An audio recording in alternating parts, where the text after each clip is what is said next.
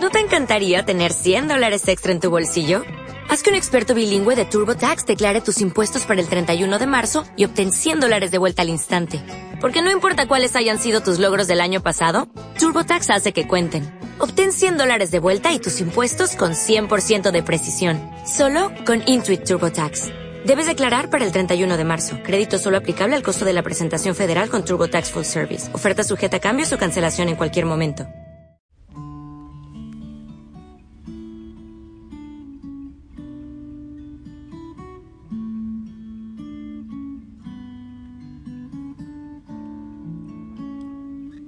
Hijo sana, que el Señor te bendiga. Buena noche. Estoy danzando, bueno, estoy sentado ahora, en la noche, y danzando así. Espero que tú también regales un momentito de danza para el Señor, que te goces en Él. Cuando danzamos, oramos con todo nuestro ser, cuerpo, mente, espíritu. Yo espero que estés en pura bendición, que hayas vivido un día hermoso, momentos de silencio y permitiendo que el Señor venga y sane tu corazón, tu historia, que te abrace con todo su amor. ¿Quieres que te cuente una anécdota simpática? Bueno, en Colombia, bueno, no sé si aún, eh, cuando yo era niño decían, alguien le iba mal, eh, no sé, esos días que, que, que tenían situaciones difíciles, decían, solo falta que me mee un perro. Y te cuento, hoy me vio un perro, pero no ha sido un mal día. Todo en bendición, solo que estaba parado esperando transporte. Y alguien me grita, padre, cuidado, el enano. Y ya fue tarde, sentí el calorcito y el charco en mi sandalia y en mi sayal quería contarte eso porque yo decía, esto queda para la historia, jamás me había ocurrido y no pensé que me fuera a ocurrir. Ya está. Me seguí, tuve que seguir normal, así empapadito, ya frío, y después lavar mi pie y mi sayal y demás. En fin, ahora, perdonando al perrito, al manchas, que hizo esta hazaña, eh, vamos a pedir al Espíritu Santo que venga que nos ilumine, que nos acompañe, que sea el Señor haciendo obras maravillosas en esta vida, que venga el Señor con su misericordia, con su amor, con su perdón. Ven, Santo Espíritu de Dios, clamamos tu misericordia, necesitamos de tu perdón, necesitamos de tu abrazo en este momento. Ven regalando sanidad a nuestro corazón, entra con tu palabra a toda nuestra historia y haz tu obra, Santo Espíritu de Dios. Oh Señor, conoces los corazoncitos más necesitados. Allí te pido que pongas ahora tu corazón, tus ojos, tus manos. Amado Señor, Madre María, ven e intercede por nosotros. Pues bueno, estamos hablando del perdón. sí, en este entorno, en esta experiencia de, de sanación interior con la palabra del Señor y en torno también a la parábola del Padre Misericordioso y el Hijo Pródigo em, para perdonar. Eh, hablamos tanto de eso, realmente a mí me gusta mucho hablar de este tema porque se hace tan difícil. Em, hay una, una etapa previa al perdón y es, es eh, darse cuenta realmente de lo que hemos sufrido, del daño que se nos ha causado eh, no es ensañarse en sufrir, no es vivir sufriendo. Hay gente que, quiere sufrir toda su vida y toma la decisión de, de vivir en angustia y en amargura y amargar la vida a todos. No, no, no se trata de eso. Pero para saber lo que vamos a perdonar, debemos reconocer el daño que se nos ha causado. El daño sufrido es eh, fundamental porque si no somos conscientes de eso, entonces, ¿qué, decimos que vamos a perdonar? Quizás sea algo solamente intelectual. Si no reconocemos la extensión del dolor, de la violencia que, se ha podido sembrar en nuestro corazón, entonces no nos será posible eh, eh, a cabalidad ofrecer un perdón. Si nosotros queremos borrar nuestras emociones o negar lo que hemos vivido, entonces ¿cómo podremos saber qué es lo que queremos perdonar? A partir de la tristeza o de la rebelión, quizás del sentimiento de ira, es como nosotros podemos ofrecer el perdón. El problema es cuando queremos negar o transformar esa realidad. Porque fácilmente, sencillamente se queda eso allá en el fondo y, nosotros no, no perdonamos porque hemos optado por la negación. No se trata de decir no me han hecho nada. No se trata de decir no me han hecho daño. Mm, no se trata solamente de justificar. El perdón es otra cosa.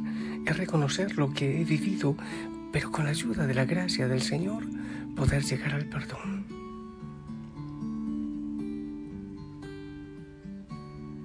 Quiere decir que no podemos resistirnos a dar este paso.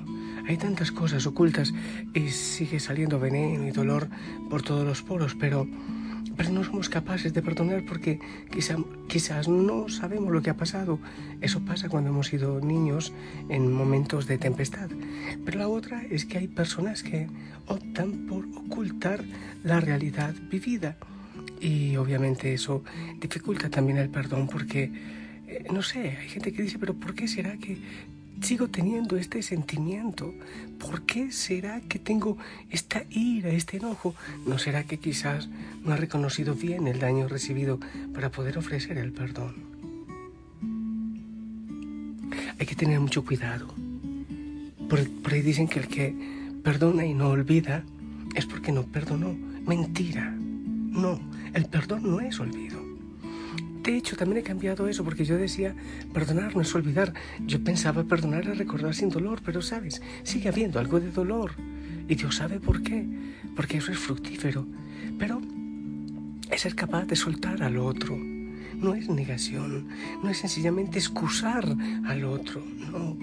Eh, no es olvidar, ¿cómo olvidar algo que nos ha llevado a sentimientos de, de frustración, en fin, lo demás?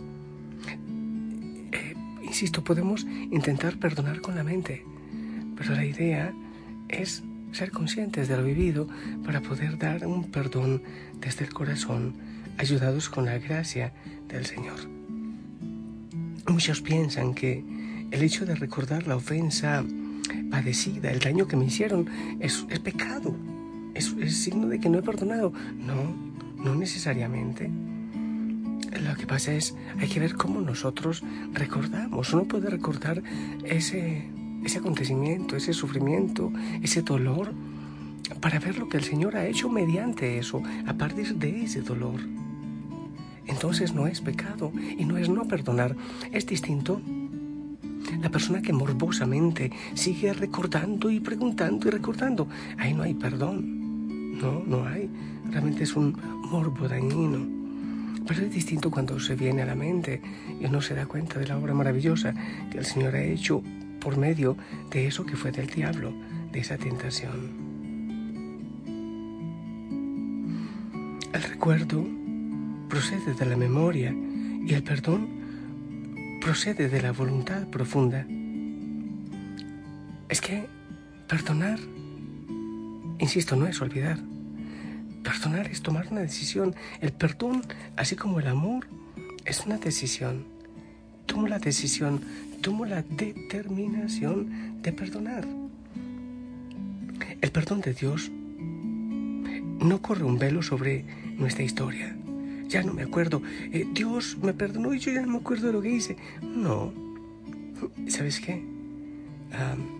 las, la resurrección no borró las heridas de Cristo, las que se le hicieron en la cruz.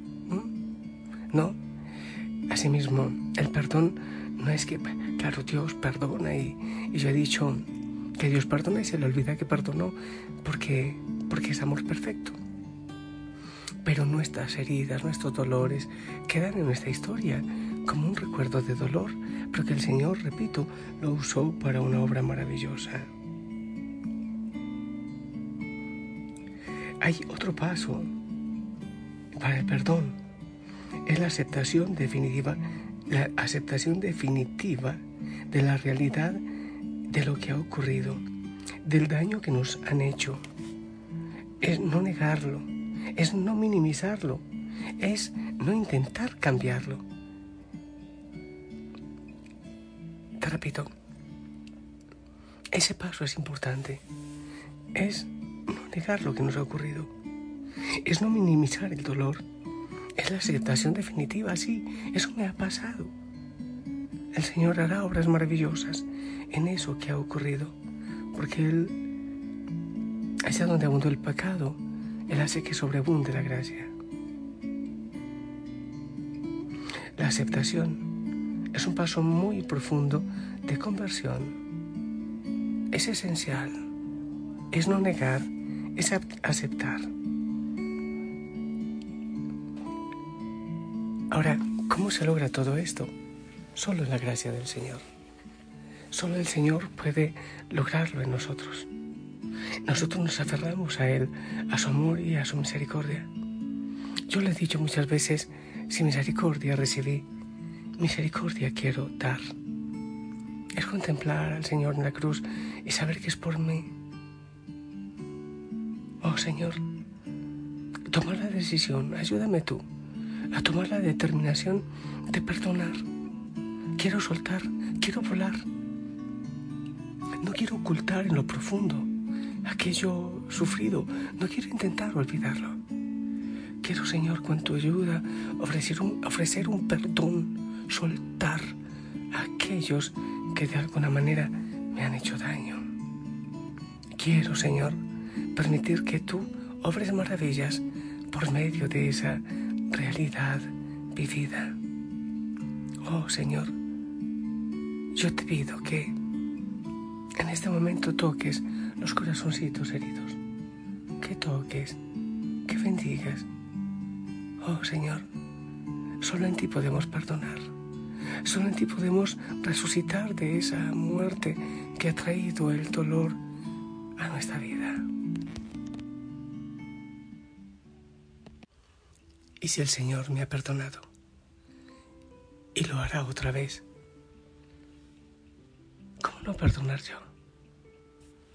Si ha perdonado en mí una deuda tan grande, ¿cómo no, con su ayuda, no perdonar a aquellos que de alguna manera me han dañado? Bueno, en definitiva, el que pierde con el resentimiento soy yo, no el otro. El que pierde libertad, felicidad y sonrisa soy yo, no el otro.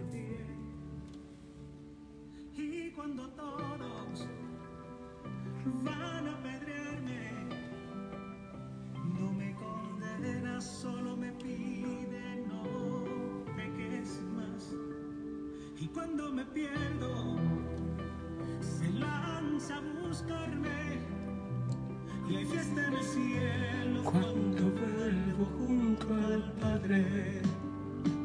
Que Dios tan bueno,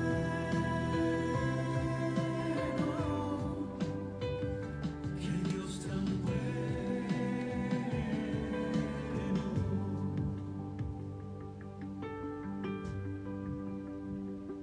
Yo me arrepiento, me duele la vida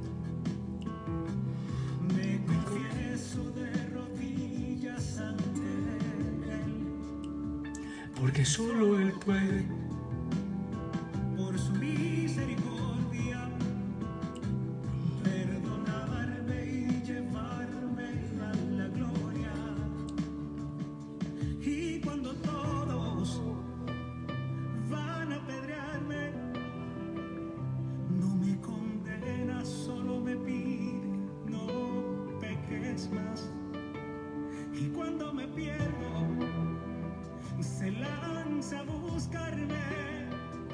Fiesta en el cielo cuando vuelvo junto al Padre. Amado Señor, Dios bueno, Dios de misericordia, gracias por tu perdón y gracias por enseñarnos a perdonar, a ser libres, a volar, a soltar esas cargas pesadas de resentimiento en esta vida. Bendice cada corazón, aquellos que tanto necesitan de aprender a perdonar, de libertad. bendice, Señor, en el nombre del Padre, del Hijo, del Espíritu Santo. Hijo y Osana, esperamos tu bendición.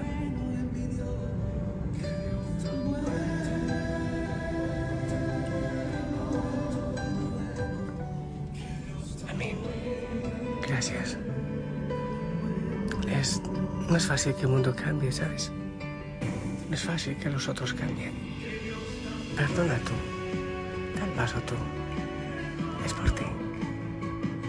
La Madre María interceda por nosotros para lograrlo. La familia Usana ora por ti. Descansa en el Señor.